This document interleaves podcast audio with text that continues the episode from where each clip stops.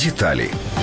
При подготовке исследования доступности лекарств в мире всего использовал базу данных, разработанной компанией HAI. Всего убрал 14 основных препаратов и сравнивал их доступность и цены в 61 стране мира. Период исследования с 2001 года по 2015 год с учетом инфляции и изменения курса валют. В европейском регионе данные сравнивались между такими странами, как Украина, Бельгия, Германия, Италия, Испания, Молдова и Россия. Результаты показали, что в нашей стране самые низкие цены практически на все лекарства. При этом в компании всего отметили, что низкие цены не обеспечивают доступность лекарств в Украине на уровне европейских стран. Все потому, что в западных странах действует система реимбурсации. Это частичная или полная компенсация государством стоимости препарата. Для примера, чтобы приобрести лекарство котримаксазол, антибактериальный препарат, украинцу придется работать 4 часа, а бельгийцу, немцу и итальянцу менее часа.